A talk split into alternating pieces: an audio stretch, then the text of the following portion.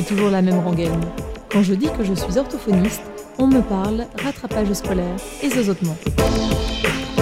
Avec OrthoPower X, je vous propose de rencontrer celles et ceux avec qui nous collaborons quotidiennement. Tous ces professionnels de santé indispensables à la prise en soin globale de nos patients. Je suis Lucie Cambré, orthophoniste et cofondatrice de SoSpeech, des orthos qui se forment autrement. Et si les problèmes de graphisme, d'attention-concentration, de langage écrit étaient liés à une problématique concernant les réflexes archaïques? Nous verrons avec Katia que les champs de compétences de l'orthophonie et de la psychomotricité se superposent et qu'il peut être très intéressant de travailler en partenariat. On verra que le réflexe est le soubassement des comportements moteurs supérieurs et que des difficultés survenues durant les périodes cibles peuvent expliquer pourquoi un réflexe n'est pas intégré.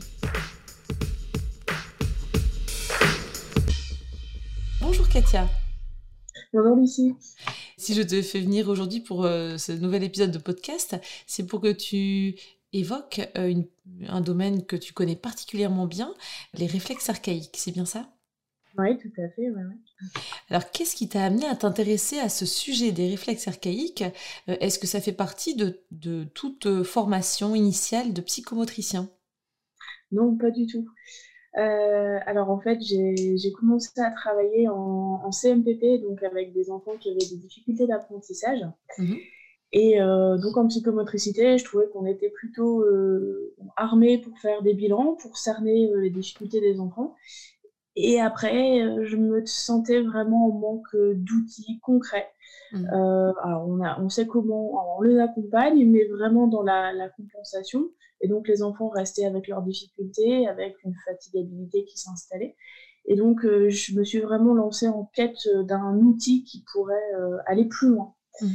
Et donc, c'est en discutant avec un, ami qui est kinésiologue qui m'a envoyé vers les, réflexes archaïques. Mhm. Et puis, très vite, je suis tombée amoureuse de, de, tout ça. Ça m'a vraiment passionnée. Et j'ai fait à peu près toutes les formations qui peuvent exister dans le domaine. Ah, parce que c'est vraiment quelque chose qui, qui me fascine, euh, autant dans la pratique que dans la théorie. Et, donc voilà, donc aujourd'hui je pratique les réflexes archaïques en cabinet libéral et euh, je commence progressivement à l'enseigner aussi euh, à différents professionnels. Oui, parce qu'on a eu l'occasion de se rencontrer parce que tu donnais une, une sorte d'initiation formation aux orthophonistes, mais aussi à d'autres professionnels de santé sur les réflexes archaïques, en fait. Oui, tout à fait. Mmh. C'était, on s'était rencontrés, c'était ma première formation. Oui, tout à fait. Euh, et euh, donc oui, après là, j'ai des projets aussi de développer peut-être un peu plus euh, spécialement pour les psychomotriciens pour allier mes deux, mes deux, mes deux fonctions, hein, la psychomotricité et les réflexes archaïques. Continuer à travailler aussi avec des orthophonistes parce qu'on va avoir l'occasion d'en parler, mmh. c'est aussi très complémentaire.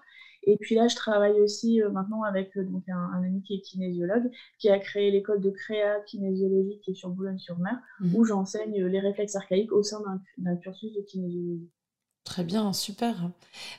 Est-ce que tu veux bien nous rappeler ce qu'est le métier de psychomotricien? Est-ce qu'il le distingue, psychomotricienne, est-ce qu'il le distingue de d'autres professions de, de santé?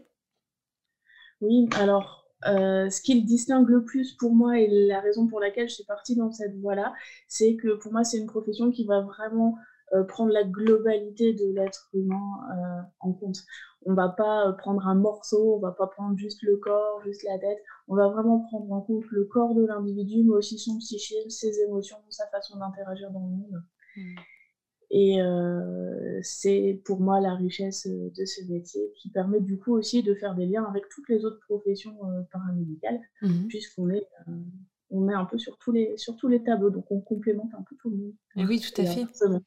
Et oui, et c'est vrai qu'avant d'en entendre parler plus, de façon plus, plus étayée avec toi en formation, euh, j'avais jamais eu l'occasion d'entendre parler de, de rééducation, en fait, de prise en soin des réflexes archaïques.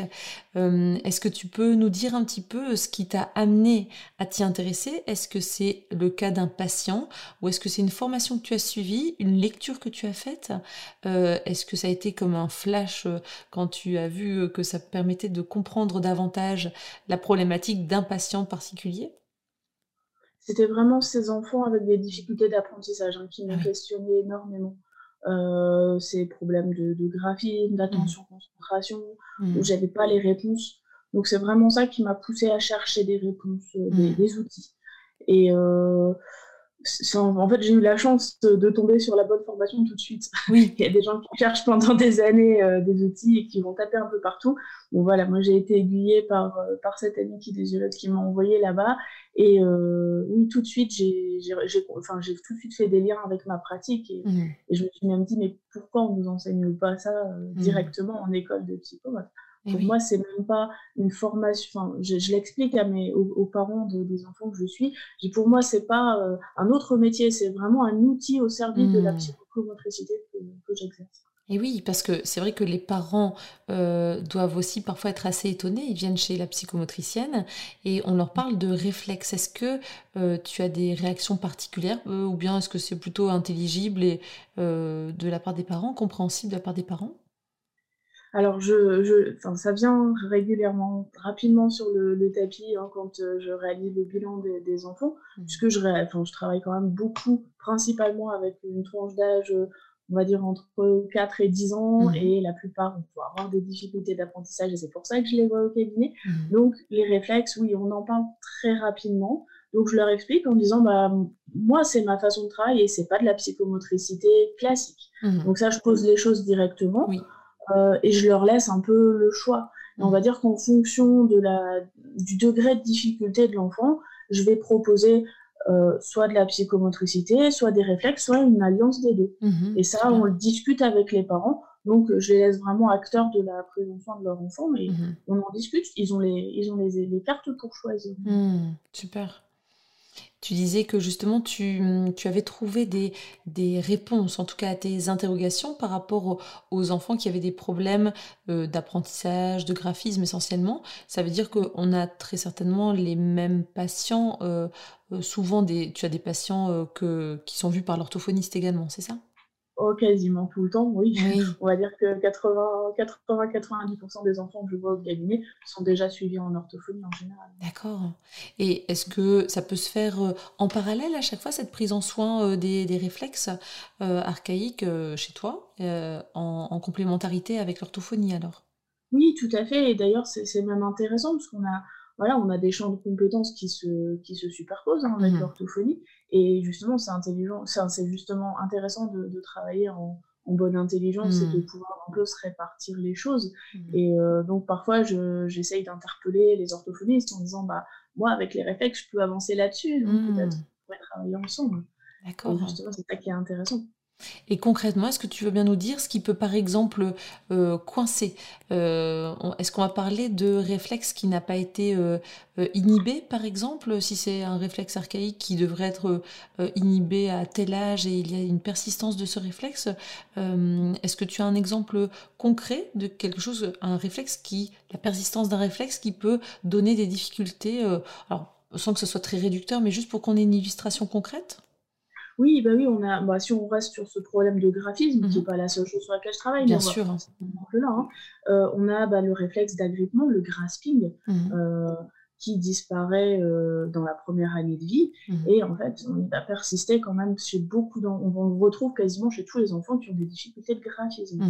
Et souvent, il va être associé à un réflexe du cou, hein, le réflexe tonique asymétrique du cou, qui va jouer dans la rotation du cou et qui va entraîner le membre supérieur et on aura un manque de dissociation en fait entre euh, la tête et la, ceinture scapulaire et le membre supérieur.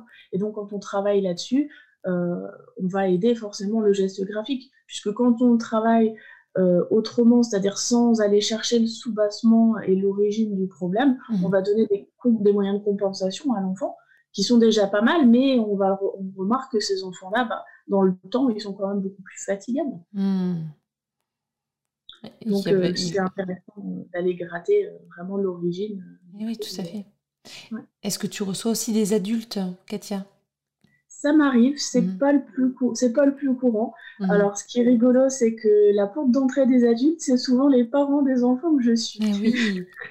parce que euh, dans les réflexes archaïques, alors les, études sont en cours, hein, mais moi je le vois dans ma pratique, c'est très génétique ou épigénétique, ça, ça reste à mmh. déterminer. Mais c'est vrai que souvent, quand j'effectue les tests euh, moteurs pour voir un peu les réflexes qui sont persistants chez l'enfant, j'ai les, parents, les yeux des parents qui s'écarquillent en disant Oh, mais moi non plus, je sais pas faire ça Et du coup, la, la, question se pose Mais euh, vous travaillez aussi avec les adultes? Et donc, c'est quand même ma principale porte d'entrée actuellement pour ah travailler Alors, tu sais que très récemment, euh, une, une, patiente adulte est, venue me voir et j'ai pensé au, réflexe, très certainement parce que je savais qu'on allait avoir rendez-vous ensemble et, et ça m'a rappelé que ça pouvait être euh, ce, ce, type de prise en soin aussi. Mais c'est une adulte d'une vingtaine d'années qui présente une hypersensibilité au bruit, aux petits bruits de bouche, enfin hypersensibilité aussi à, certaines textures, hypersensibilité à, euh, euh, à tout ce qui est tactile et euh, une difficulté à toucher dans le creux des mains. Et donc euh, ça l'épuise au quotidien. Donc au début, elle vient juste pour, juste entre guillemets, pour la respiration, la ventilation qui est plutôt buccale chez elle et donc présence de, de sécheresse buccale et aussi de, de ronflement. et donc c'est plutôt pour toute la sphère ORL, tu sais. J'ai plutôt tendance à, à pousser des investigations comme en orthophonie euh, classique hein, sur euh, l'alimentation, donc euh, tout ce qui est déglutition, mastication, ventilation.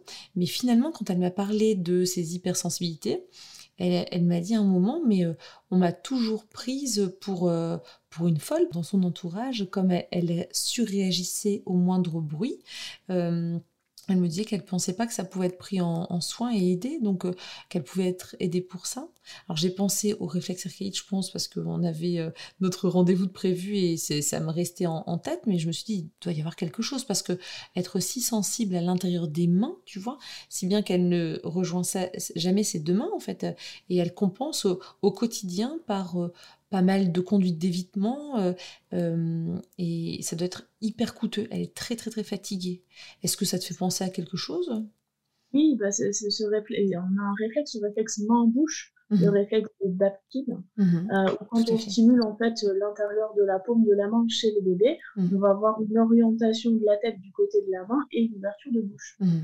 Et donc ça, oui, chez, chez l'enfant et après chez l'adulte, hein, on peut avoir effectivement des persistances qui peuvent être variées. Ça peut être vraiment une, hypersensibilité des mains, de mm. la bouche. Alors après, ce réflexe-là, de manière plus rigolote et beaucoup moins puissante, on va le retrouver chez énormément de gens parce que, qui conduisent et qui ont envie de manger un truc. Mm, manger un truc qu'en fait, on va avoir le volant qui stimule cette zone-là. Il y a une hypersalivation qui se crée euh, de manière réflexe. Et les gens disent tiens, je mangerais bien un truc. Et en fait, il y a énormément, énormément de gens pardon, qui euh, ont des chewing-gums dans la voiture, des choses comme ça, alors qu'ils n'en mangent pas à trop. Mais carrément, mais carrément. Donc ça, bon après ça c'est une anecdote qui est assez rigolote, mais mais si on pousse les choses et si eh c'est plus marqué chez un individu, bah oui, ça peut vraiment parasiter. Je connais pas mal de monde qui, qui ont des, euh, des boîtes de chewing-gum dans leur voiture alors qu'ils n'en mangent pas. Ouais, tu vois, c'est super marrant. Ah ouais. Donc pour cette patiente, tu me confirmes qu'il y a bien quelque chose à, à faire pour l'aider très certainement parce que... Probablement oui, alors en réflexe, et puis après je pense aussi cette, cette hypersensibilité, ça peut être aussi traité en tout ce qui est intégration sensorielle aussi. c'est ça. Euh, ça peut être aussi intéressant. Mmh. Oui, c'est ce que je pensais au niveau, au niveau prise en soin. Je m'étais dit que ce serait pas que de l'oralité ou euh, tu vois, c'est vraiment euh, mm. une hypersensibilité globale qui, euh, qui, qui peut passer tout à fait inaperçue, mais finalement qui lui coûte au quotidien. Et donc, je pense qu'il y a bien quelque chose à faire. Et c'est vrai que je pense aussi, du coup, je fais du lien, mais cette tu disais qu'elle sursaute facilement ou des choses comme ça euh, Oui, elle, elle euh, surréagit à, à, des petits bruits. Par exemple, à table, euh, elle m'évoquait que le fait d'être adolescente entourée de ses frères et sœurs, ses parents, parfois elle s'isolait parce qu'elle surréagissait au moindre petit bruit de bouche. Alors je crois que ça porte un nom, je ne sais plus exactement lequel, mais en tout cas, tout, tout est très enfin, comment dire, son, son seuil de d'inconfort est, très bas finalement. Mmh oui, ça, ça, on le retrouve aussi chez beaucoup d'enfants qui euh, ont tendance à, rapidement mettre les mains comme ça mmh. sur les oreilles euh, quand une voiture passe dans la rue, mmh. des, comme ça. Et ça, ça peut être lié aussi au réflexe de Moreau, mmh qui est un réflexe qui donne vraiment un fond anxieux, une personnalité toujours sur le qui-vive. Mmh et ce réflexe-là, il est, il est particulier parce qu'il peut être euh, relié à un, un, réflexe très, très, très archaïque, qui est le réflexe de paralysie par la peur. D'accord. Et ce, ce réflexe-là, quand il n'est pas intégré chez quelqu'un, ça donne vraiment euh, la personnalité de, bah, de la dame parles. Hein. Vraiment quelqu'un qui, qui, sursaute facilement, qui, hmm. qui sont toujours. Euh, enfin, qui n'a pas de sécurité intérieure. Oui, oui c'est ça. Ah oui. Et tu parles d'intégration. C'est vrai que c'est n'est pas forcément le terme que j'avais euh, j'avais évoqué. Donc on parle d'un réflexe qui n'est pas intégré. C'est-à-dire il ne s'est pas déroulé comme aux âges aux âges attendus et il ne s'est pas euh, inhibé euh, s'il devait à l'âge auquel on s'attendait en fait. En gros, c'est ça? C'est ça. En fait, le, réflexe se développe mmh et quand il est suffisamment développé, il permet de devenir le soubassement des comportements euh, moteurs supérieurs. Mmh, Ils, vont, ils vont rester. Hein. En fait, on, parle d'intégration et pas d'inhibition. Oui. parce qu'en fait, il y a des études qui ont montré que lors de par exemple un accident de voiture ou mmh une, maladie dégénérative de type Parkinson, on va avoir des réflexes archaïques qui reviennent. Oui, exact. preuve qu'ils n'étaient pas tout à fait. Mmh. Euh, donc ils sont vraiment sous-jacents, c'est vraiment sous-bassement de la motricité, euh, mmh. des programmes moteurs évolués, on va dire. Et donc euh, et donc, si eux ne sont pas complètement développés, bah, les programmes moteurs supérieurs ne peuvent pas s'épanouir complètement. Oui, tout à fait. Oui, c'est hyper intéressant. Tu fais bien de préciser du coup la terminologie et le, la, dénomination bien précise de, des mmh. réflexes. Hein. On voit du coup que c'est vraiment nécessaire de pouvoir les, les, intégrer pour pouvoir ensuite développer euh, des schèmes moteurs plus complexes et des, des apprentissages aussi du coup pour l'enfant, sinon ça peut complètement le perturber. C'est ça, totalement. Et ça, c'est quelque chose qui a encore du mal à être reconnu dans le monde médical euh, mmh. actuellement. Il n'y a pas encore d'études euh, scientifiques avec mmh. des panels de patients qui ont été réalisés. Et donc, pour les médecins, ils sont dans le, la conception très manichéenne du réflexe, euh, blanc ou noir. Euh, mmh. Soit le réflexe est présent et on a une atteinte neurologique grave, soit le réflexe n'est plus là, tout va bien. Mmh. Et donc, ce qu'ils ont du mal à reconnaître, c'est que nous, on travaille dans cette zone de grille, en fait, où bah, le réflexe peut encore être présent, mais un tout petit peu, à minima, évidemment. C'est ce que j'explique aux parents des enfants que je vois. Si votre enfant, il agrippe pas euh, comme quand il était tout petit, hein, heureusement. Mais on a encore un petit reste, un petit parasite. Mmh. Et pour les enfants qui ont du mal à se concentrer, ça peut être tout un panel de, de, de réflexes qui ne sont pas intégrés du coup. Oui, alors je dirais qu'il y a deux, en général, on va dire deux grandes familles de réflexes euh, pour les enfants qui ont des, un trouble d'attention-concentration. Mmh Après, c'est schématique, bien sûr, c'est du cas par cas. Hein. Mmh Mais euh, si on doit généraliser, on aurait euh, un groupe de réflexes qui sont plutôt au niveau du cou. Mmh donc, on en parlait, on parlait d'un réflexe tout à l'heure, le réflexe tonique asymétrique, donc lui, c'est plutôt dans la, rotation du cou euh, droite-gauche qui va entraîner euh, des flexions-extensions des membres supérieurs et inférieurs. Mhm. Donc quand le réflexe est encore euh, persistant. Hein. Et on a aussi des réflexes, toujours du cou, là on a le réflexe tonique symétrique du cou et réflexe tonique labyrinthique qui eux vont jouer dans la flexion-extension de cou. Et là, de la même manière, on a des répercussions sur flexion-extension des membres supérieurs et inférieurs. D'accord, oui.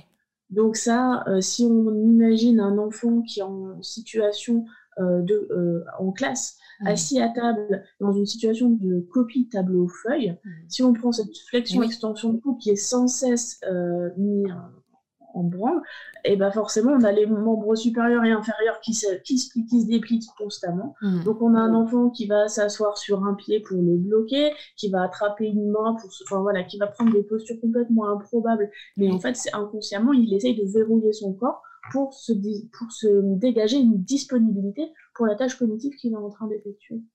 et là, bah, derrière ça, on a un travail de sable de l'adulte qui dit Mais tiens-toi bien Alors que lui, c'est sa seule façon de, compenser euh, tout ce qui tout ce qui l'envahit en fait. Tout à fait. Et mm. donc du coup, bah, là, l'enfant se tient bien selon mm. l'adulte. Et, il fait toutes ses compensations et puis mm. bah, il n'est plus du tout dispo pour la tâche cognitive euh, Et là, on dit bah cet enfant, il a des troubles d'attention. Et eh oui. Mais en fait, il n'est pas disponible. Son corps n'est pas à l'âge où on demande des apprentissages aux enfants le corps est censé être automatisé, euh, est censé s'être automatisé pour tout ce qui est question de posture. Mmh. Et quand on se retrouve avec des enfants qui n'ont pas pu automatiser leur posture à cause du réflexe qui les parasite encore, mmh. et eh ben, toute la capacité d'attention, on va dire 80% de la capacité d'attention, va être mise dans la gestion de posture et du coup il reste plus que 20% pour les apprentissages par rapport aux copains qui ont 100%. Et eh oui, tout à fait. Tu sais que ça me fait penser à, ces enfants à qui on propose d'avoir, euh, d'ailleurs je suis assise dessus, je vais te montrer, ce type de, de galette. Donc on ne peut faire de de pub, euh, c'est ce qu'on trouve euh, dans une grande marque de, de magasins de sport, euh, une sorte de, galette qu'on pose sur, sur le siège pour permettre à l'enfant ou l'adulte au départ d'avoir une posture qui est idéale au niveau du bassin. Mais c'est vrai que je mmh l'utilise très très souvent, j'en ai une au cabinet euh, je mettrai quand même le lien sous, cette, euh, sous cet épisode de podcast, hein. j'utilise très souvent pour que les enfants puissent décharger leur, euh, leur surplein de, enfin leur, trop plein d'énergie. J'ai l'impression mmh que ça les, ça les canalise finalement. Donc, ouais, Alors là, ça, ça, interviendrait plutôt sur la deuxième grande famille des réflexes que j'ai pas encore évoqué. Ils sont plutôt les réflexes du dos. Ah d'accord, c'est ça. Et donc voilà. Et donc on a notamment un réflexe de galant qui va créer vraiment cette mmh cet arc de cercle de chaque côté du dos, en fait. C'est un peu le. Je, l'explique aux parents, je dis c'est un peu le symptôme, le syndrome de l'étiquette de cul qui gratte, quoi. Voilà. Et qui gigote dans tous les sens. Et donc, on a ce réflexe de galant, réflexe de hmm. Pérez, réflexe de Landau, c'est surtout ces trois réflexes-là, qui, eux, euh, donnent vraiment. Euh, l'envie de bouger, euh, le besoin de bouger. Et donc, les enfants ont beaucoup de mal à rester assis. Et, hmm. et là, dans ces cas-là, oui, cette galette d'équilibre, ou alors le, sur un gros ballon. Mmh, euh, ça, ça peut bien compenser, euh, effectivement. Et, du coup, euh, si on reste sur ces moyens de compensation, donc pour compenser plutôt les difficultés au niveau du cou, mmh là, on va avoir, bah, par exemple, tout ce qui est les élastiques autour des, pieds de chaise, par eh exemple, qui, vont, qui, vont, permettre une flexion-extension constante des jambes. Ah oui, tout à fait. Et oui, et ça va pas forcément correspondre aux besoins de, tous les enfants, mais au moins on sait que pour les enfants qui en ont besoin, ça va euh, leur permettre de décharger leur, euh, de, compenser efficacement et de pouvoir se concentrer finalement. C'est ça. Alors moi, ce que j'explique, je, conseille hein, euh, souvent ces, choses-là aux parents, mmh. mais je leur dis ça, c'est dans un premier temps. Là, on se rend compte qu'on a constaté les difficultés, on va mmh. mettre en place des choses tout de suite pour aider, mais l'idée, c'est quand même d'aller enlever carrément. Bien sûr. Tout à fait. Et on, se rend, voilà, on se rend vite compte que l'enfant en a de moins en moins besoin, en fait. Euh, qu'au début, il prend sa galette et finalement, euh, au, sein de la séance, hein, pour les, quelques patients à qui j'ai déjà proposé ça euh, pour une tâche vraiment écrite où l'enfant devait rester assis, mmh au début, je lui disais, tu peux bouger autant que tu veux sur ta galette et, et l'enfant euh, est très actif sur sa galette. Progressivement, au fur et à mesure de l'exercice, il en est, euh, euh, il en a moins besoin et au fur et à mesure des séances, il va pas forcément aller chercher sa galette. ou même l'enfant qui prend cette galette, donc plus pratique qu'un gros ballon quand il doit l'emmener en classe. bon, d'office, hein, que le gros ballon de, de pilates, enfin voilà, de mhm. qu'on utilise. dans ces cas-là, l'enfant va plus forcément le prendre au bout de quelques semaines. Mhm. Oui, donc c'est hyper intéressant. J'allais te demander, euh, Katia, au niveau de, euh, euh, des exercices que tu proposes aux, parents, est-ce qu'il y a des choses à faire au quotidien pour les enfants Chacun est partenaire au sein de la prise en soin, c'est bien ça? Oui, tout à fait. C'est vraiment quelque chose auquel je tiens énormément. Donc j'explique aux parents l'avantage, entre guillemets, d'un suivi purement réflexe par rapport à un suivi en psychomotricité, mmh c'est qu'on va se voir à peu près une fois par mois. Mmh. ce qui n'est pas souvent. Mmh. Mais je dis par contre, alors vous y gagnez en conduite, vous y gagnez mmh. aussi, on va pas se mentir, au niveau du budget. Hein. Mais par contre, ça demande une implication des parents. Donc je demande à ce que la, un des parents soit présent en séance pour que vraiment les parents se rendent compte de ce qui passe chez l'enfant. C'est pour, je dis toujours, une démonstration vaut mieux qu'un long discours, hein, vraiment. Euh, et puis, on, termine toujours la séance par 5 ou 10 minutes de, petits jeux, petits exercices que mhm. je demande de, reprendre à la maison. Et donc, moi, je leur envoie aussi des fiches hein, par mail, comme ça, ils ont le temps de reprendre à tête reposée et je reste dispo s'ils ont des questions. Mais alors, c'est des choses assez simples. Hein. Ça peut être des petits exercices de yoga, euh, ça peut être des petits massages, mhm. euh, des percements rythmés, ou bien alors, je travaille beaucoup avec des petits coussins de sacs de grains, des petits mhm. sacs de grains. Donc, c'est des petits jeux de jongle. Mhm. Bon, voilà, c'est jamais des choses bien compliquées, mais je demande à ce qu'il le fasse, qu'il se dédie à peu près 5 minutes par jour pour ça. Très bien. et bon, preuve en est que il y a vraiment besoin de cet investissement-là. Mmh. de toute façon, si, quand les exercices ne sont pas faits, on voit que la famille décroche du suivi. Oui, tout à fait. Tout à fait. Ouais, c'est vraiment important qu'ils s'impliquent. Oui, c'est vraiment le discours qu'on a aussi en orthophonie. Si on n'est pas euh, euh, tous acteurs de la prise en soin, c'est pas en une demi-heure par semaine qu'on va pouvoir euh, observer un changement de, comportement ou d'habitude. Tout à fait, oui, oui. Puis là, on travaille sur les réflexes, on est dans un processus de réintégration neurofonctionnelle. Mmh Donc moi, je leur explique en disant, bah voilà, ce que j'ai fait aujourd'hui en séance avec votre enfant, c'est comme si au niveau de son cerveau, au niveau de son corps, on était passé dans un champ de blé. Mmh il y a un chemin qui s'est créé euh, rapidement, mais demain, il n'y aura plus de chemin. Donc, à vous de l'emprunter tous les jours, tous les jours, pour que la prochaine fois qu'on se voit, bah, le chemin existe vraiment, il soit là, il existe, il soit un vrai chemin euh, bétonné. Quoi. Ça me fait sourire parce que c'est exactement la métaphore que j'utilise avec les patients qui, euh, par exemple, serrent des mâchoires, tu sais. Et mhm. certes, on va pouvoir soulager avec de l'ostéopathie ou de l'ostéopathie de la thérapie manuelle appliquée à l'orthophonie, tu sais, en séance d'orthophonie on va pouvoir aussi éviter que les dents ne se ne s'abîment avec euh, le port euh, d'une gouttière, tu sais.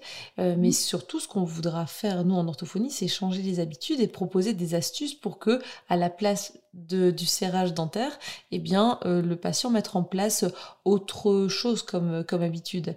Et c'est vrai que j'utilise euh, ce... On a dû lire le même bouquin, euh, ou peut-être qu'on a trouvé juste la même métaphore, la même comparaison, parce que ça, je trouve que ça, ça illustre bien le fait de dire que au départ, il n'y a pas de chemin, puis progressivement, si on l'emprunte tous les jours, eh bien, on peut peut-être aller plus vite et l'information passe plus rapidement, signe qu'elle est presque automatisée, en fait, finalement. Oui, tout à fait. Oui, c'est important. Et puis finalement, c'est. moi, je trouve que là où ça marche le mieux, c'est quand toute la famille euh, se prend au jeu. Tout à fait. Donc, euh, où ils investissent euh, dans des coussins. Bah, aujourd'hui, on est cinq à la maison, on va prendre cinq coussins, et puis on se met, on fait tous les jeux ensemble. Hmm. Et, puis finalement, on se rend compte que des fois, le petit frère, il sait pas faire non plus. Et puis, l'air de rien, bah, le petit frère, il va se réintégrer des réflexes sans venir en séance. Tout à fait. Donc, ça, ça, c'est super aussi. Et qu'est-ce qui peut jouer dans le fait que des réflexes ne soient pas intégrés, Katia? Est-ce qu'on sait ou euh, c'est vraiment une zone d'ombre et euh, c'est en fonction de chaque développement de, de l'enfant en fait? Alors, on a plein de, on a plein de pistes. On ah sait qu'il y a plein de choses qui, qui peuvent engendrer ça. Alors, c'est plurifactoriel, mmh. mais on va dire que la, la période, euh, la période cible, la période sensible, mmh. ça va être pendant la grossesse, au moment de l'accouchement et pendant la première année de vie. D'accord. Donc, euh, clair, enfin, concrètement, pendant la grossesse, euh, bah, ça peut être des conditions, des problèmes de santé de la mmh. maman. Hein. Si, par exemple, si la maman va, est, est alitée, mmh. euh, le, le, fœtus ne va pas être nourri au niveau des mouvements. Mmh. Et donc ça, ça peut bloquer la, le développement de certains réflexes, par exemple. tout à fait. Euh, ça peut être aussi beaucoup de stress. Euh, parfois, le couple qui se sépare, ou bien un des conjoints qui a un décès dans sa famille, des choses comme ça. Euh, ou parfois je le rencontre quand même assez souvent, euh, la, la, suspicion d'un diagnostic lourd pour le fœtus mmh. qui traîne et qui engendre beaucoup de stress chez la maman, enfin dans le couple. Hein. Mais donc du coup, bah, ça, ça aussi, ça, souvent ça va entraîner ce a, le réflexe dont on a parlé tout à l'heure, le réflexe de paralysie par la peur. Mmh. Et, euh, et ça va bloquer pas mal de réflexes. Et eh oui. Donc ça, c'est pour toute la, tout ce qui est euh, plutôt la période de grossesse. Mmh. Ensuite, l'accouchement, bah, on sait, enfin, le, en fait, le, le, le passage par voie basse euh, va venir faire un massage euh, sensoriel du bébé. Et on mmh. sait que la peau, c'est la, la, terminaison du système nerveux. Mmh. Et donc, ce, ce, passage va vraiment venir réveiller et déclencher des réflexes. Et donc, quand ce passage se fait de manière rapide, ou bien quand il ne se fait pas du tout parce qu'il y a une césarienne en urgence ou une césarienne euh, bah là, on sait qu'il y a des réflexes qui vont mmh. du retard dans leur développement. Euh, on a aussi des.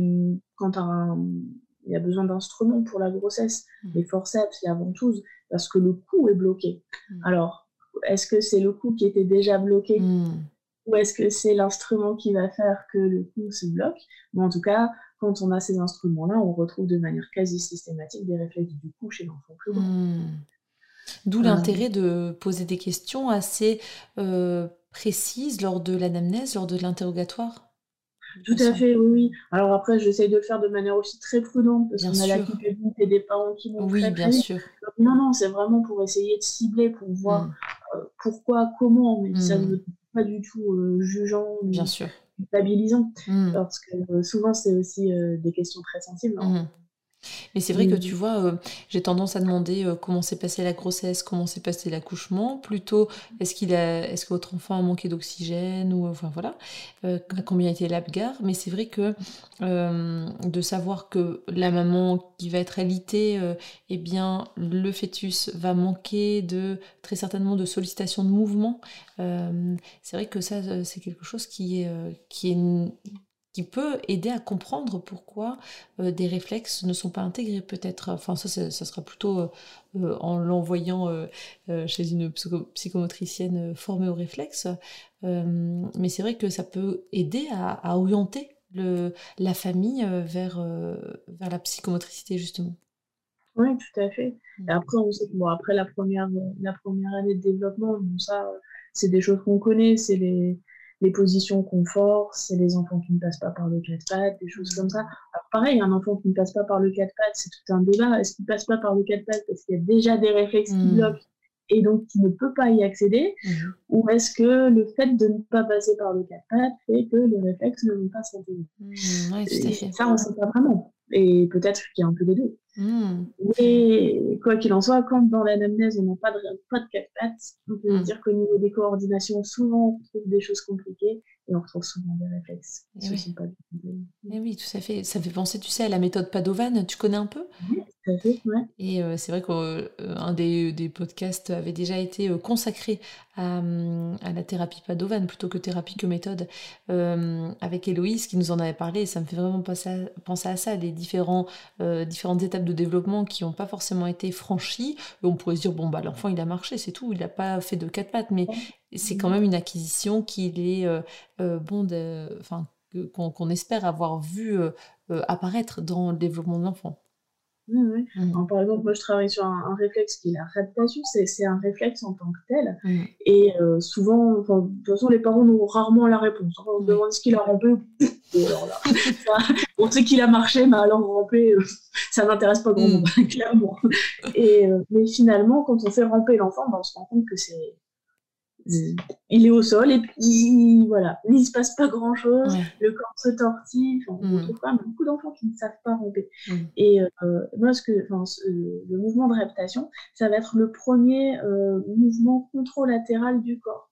Mm. Et donc, ce que j'ai dit en, en, extrapolant les choses, mais je dis aux parents, mais votre enfant, bébé, quand il apprend à ramper, c'est comme s'il mettait déjà en place les prémices de la lecture. Eh oui. On a ce, croisement, ce croisement d'informations entre l'hémisphère droit et l'hémisphère gauche qui doit se faire. Eh oui. Et donc, si on le reprend dans l'autre sens, bah, quand on a des enfants qui ont des difficultés de lecture et qui sont suivis en orthophonie, bah, c'est pas inintéressant d'aller voir la réflexion. Et oui, tout à fait. en sachant que ça peut se travailler, euh, s'intégrer et que du coup, ça peut donner des d'éventuelles euh, avancées et évolutions ah au niveau de la lecture. Complètement, mais je, je, suis beaucoup d'enfants qui sont suivis en orthophonie. Mm. Et effectivement, quand on commence à travailler tous ces mouvements controlatéraux, euh, j'ai des retours souvent euh, Ah, bah l'ortho dit que ça va mieux, la lecture, elle est plus fluide. Ah, excellent. Et eh oui, parce que justement, j'allais te demander si tu avais un cas euh, précis de, de patient euh, que, tu, euh, que tu avais en parallèle avec un ou une orthophoniste en, soins et, chez qui tu avais observé que le fait de travailler en partenariat avec les parents, avec l'enfant et avec l'orthophoniste avait donné des bonnes avancées. Donc là, ça serait vraiment le cas, par exemple, c'est ça? Mmh, mmh, mmh. Oui, oui, bah oui, par exemple, ce genre, ce genre de choses. Alors ça, c'est quelque chose d'assez classique, on oui, va dire. tout à fait. Mais oui, oui, bah, j'ai quelques... il y a des, même des fois des, anecdotes assez, assez rigolotes. Euh, une orthophoniste avec qui je travaille, euh, qui m'avait envoyé un... Qui, qui connaît comment la façon dont je travaille. Et donc qui m'avait envoyé un, petit garçon parce que euh, il avait des, des, soucis de prononciation entre le se le che et bon bah elle n'arrivait pas à aller au bout de, de ce travail là mmh. donc elle s'est dit bah peut-être les réflexes ça pourrait être intéressant. Donc elle me l'envoie à ce moment là et euh, bon, bah voilà, moi je, je, pars à la base et je fais vraiment un bilan réflexe. Je ne me dis pas tel symptôme, tel réflexe. Bien vraiment, j'ai eu la totalité. Et donc, on se retrouve à travailler sur un réflexe, le réflexe de Babinski, qui est au niveau plantaire, qui, joue, ouais, qui joue qui joue beaucoup sur la, sphère émotionnelle, mais qui, joue aussi sur la posture, bien sûr, mais qui va jouer aussi énormément sur la sphère orale mmh. sur le, et sur le langage, sur la prononciation, mais aussi sur la compréhension, l'expression. du coup, c'est un réflexe très ortho, ce réflexe-là. Mmh. Et donc, je travaille, je me souviens très bien que je travaille ce réflexe-là avec ce petit garçon, et puis euh, on se voit un mois plus tard. Et donc là, je discute avec la maman, alors, est-ce qu'il y a des choses qui ont changé? Comment ça va? Elle dit, oh, bon, la prononciation, il n'y a rien qui a changé. Euh, non, rien de spécial. Bon, à part que, bon, depuis qu'on s'est vu, oh là là, il fait des colères terribles. Alors là, je dis, oh, oh je suis désolée. Je dis, quoi, c'est vous?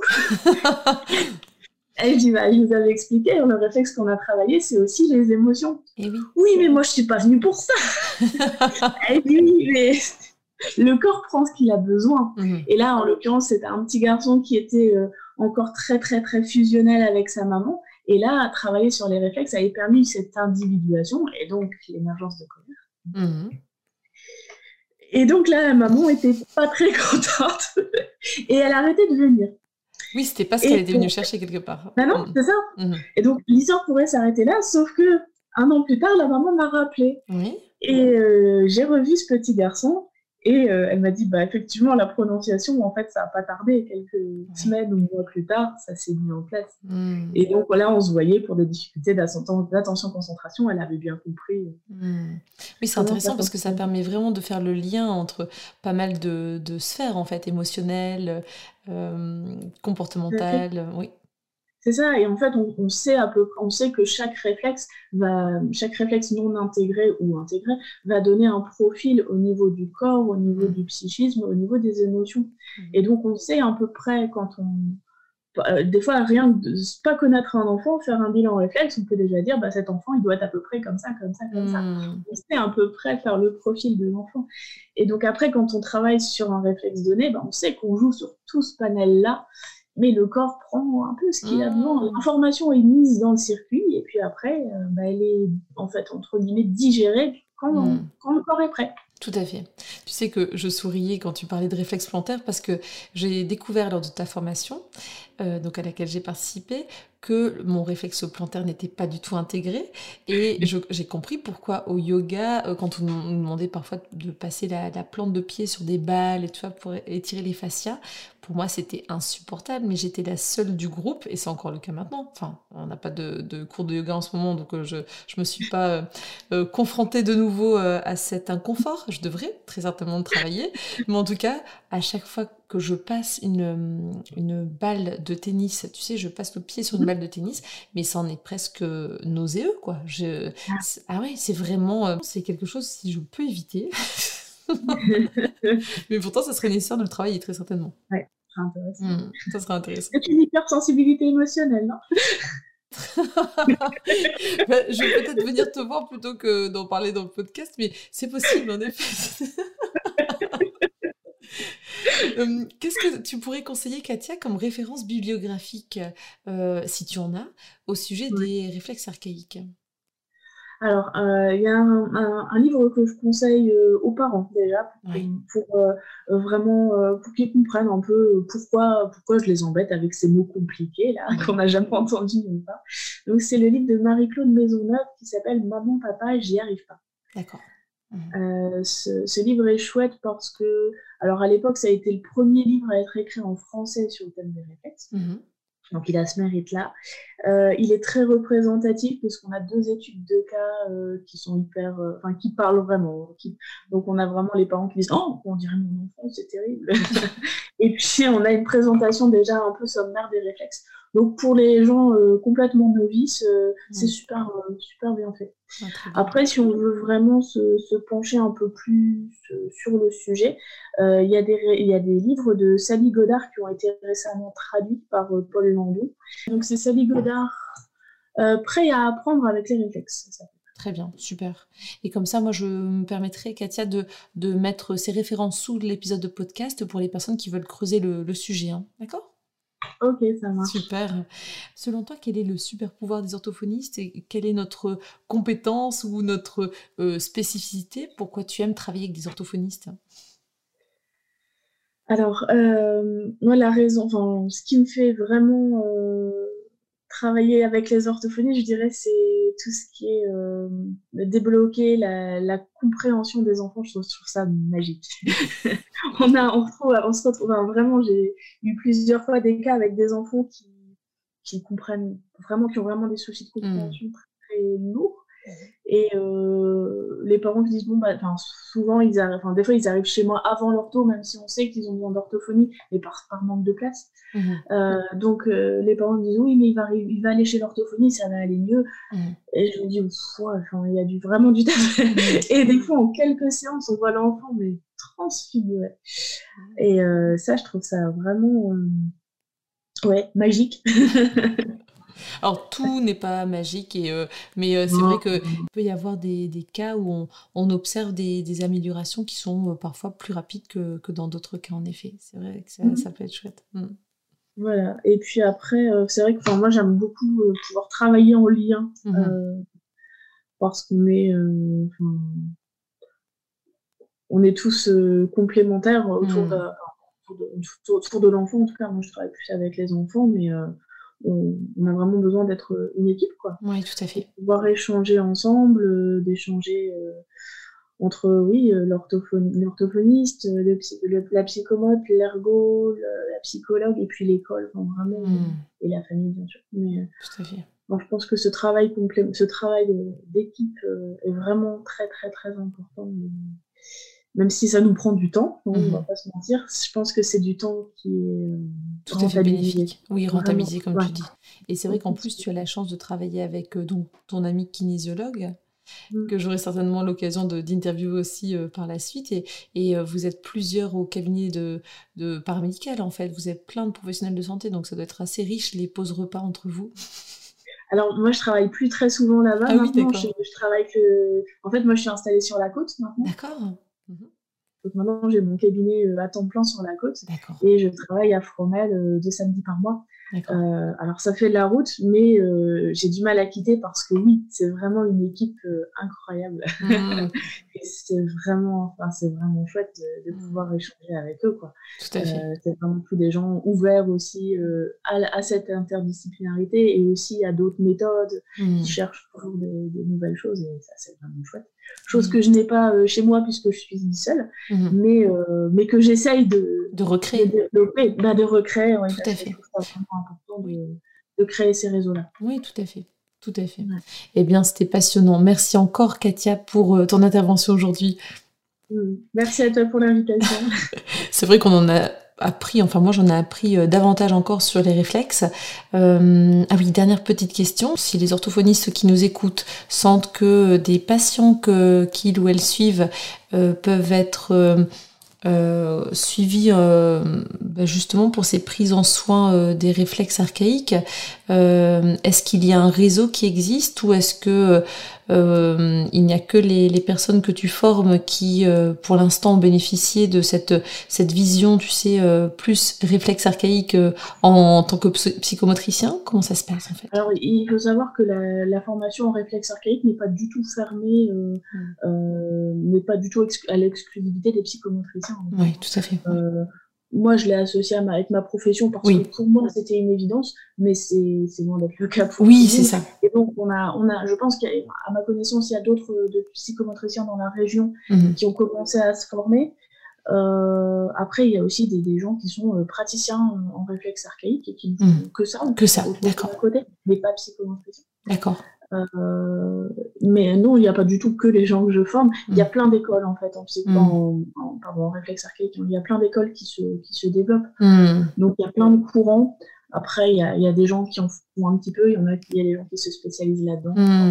Donc à chercher en fait, à demander à, euh, à ce, enfin en tout cas aux, aux, professionnels de santé avec lesquels on travaille habituellement, si ça, si ça leur parle, s'ils connaissent, s'ils connaissent d'autres praticiens, enfin euh, en en discutant. Je pense que c'est comme ça qu'ils trouveront davantage. Tout à fait. Il y a encore du chemin à faire pour faire connaître tout ça. Oui, tout à fait. Mais c'est en pleine émergence et ça, du coup, c'est intéressant. Mm. Bon, merci beaucoup, Katia. Bonne continuation à toi. À bientôt. Au revoir. Merci, au revoir. Voilà. J'espère que ce nouvel épisode d'OrthoPower vous a plu. Si c'est le cas, je vous invite à vous abonner sur votre plateforme de podcast favorite, d'y laisser un commentaire et une note 5 étoiles pour que notre métier soit connu et reconnu.